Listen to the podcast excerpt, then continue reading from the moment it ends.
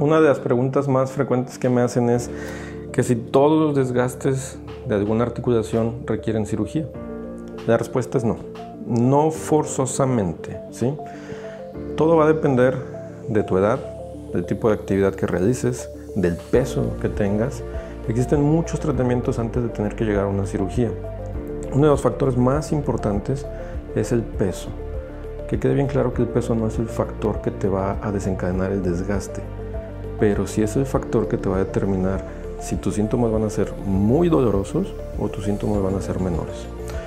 Hacer 20 minutos de ejercicio al día como una bicicleta estática te va a ayudar a fortalecer los músculos del cuádriceps, que son los principales músculos de la rodilla, y te van a ayudar a mantener una rodilla en condiciones sanas para que puedas soportar más tiempo.